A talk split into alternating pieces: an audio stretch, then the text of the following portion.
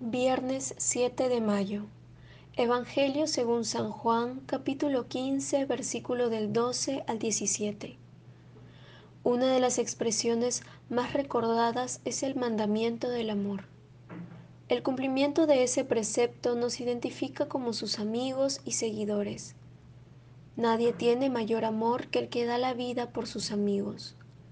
Nuestra familia, comunidad, iglesia y sociedad necesitan personas que estén dispuestos a amar siguiendo el mandato de Jesús.